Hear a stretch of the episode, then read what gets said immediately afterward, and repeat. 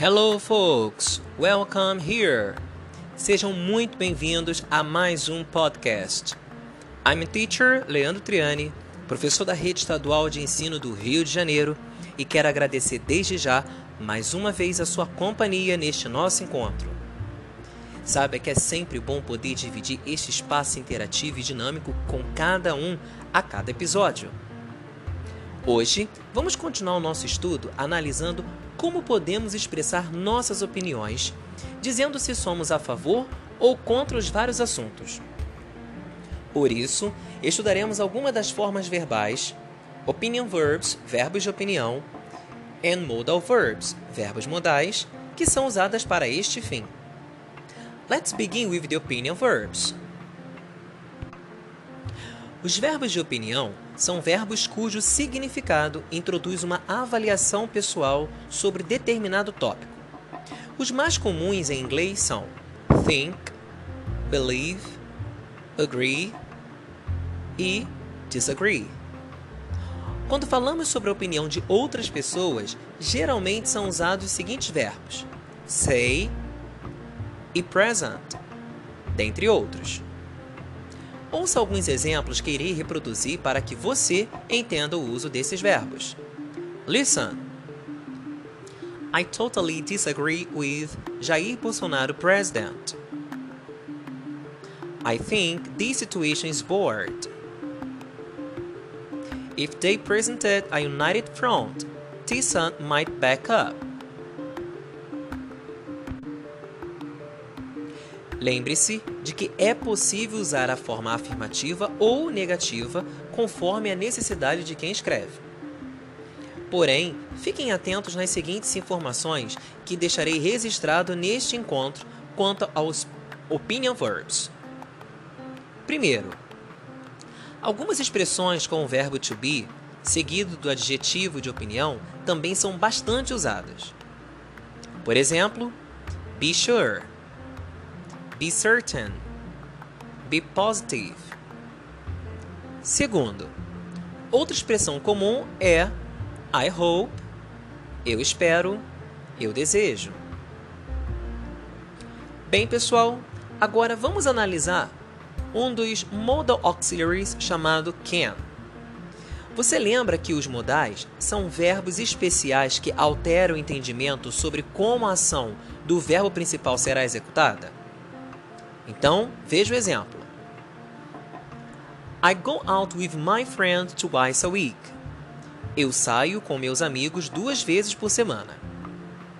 Nessa estrutura, temos uma indicação de um fato. Ouça a mesma frase com o uso do verbo modal can e do acréscimo da palavra maybe.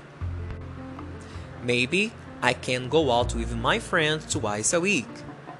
Talvez eu possa sair com os meus amigos duas vezes por semana. Isto é, eu tenho a possibilidade de realizar esta ação. Na presença do verbo modal can, o fato se torna uma possibilidade, pois essa é a ideia que o modal transmite. Cada modal auxiliary pode transmitir mais de uma ideia, que podem ser próximas ou díspares. Algumas vezes, o modal tem um sentido na afirmativa e o outro na negativa.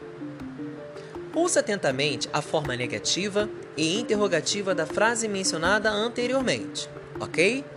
Listen. I cannot play golf twice a week. Também podemos utilizar a forma abreviada, que em inglês chamamos de contracted form, do verbo modal can, na forma negativa.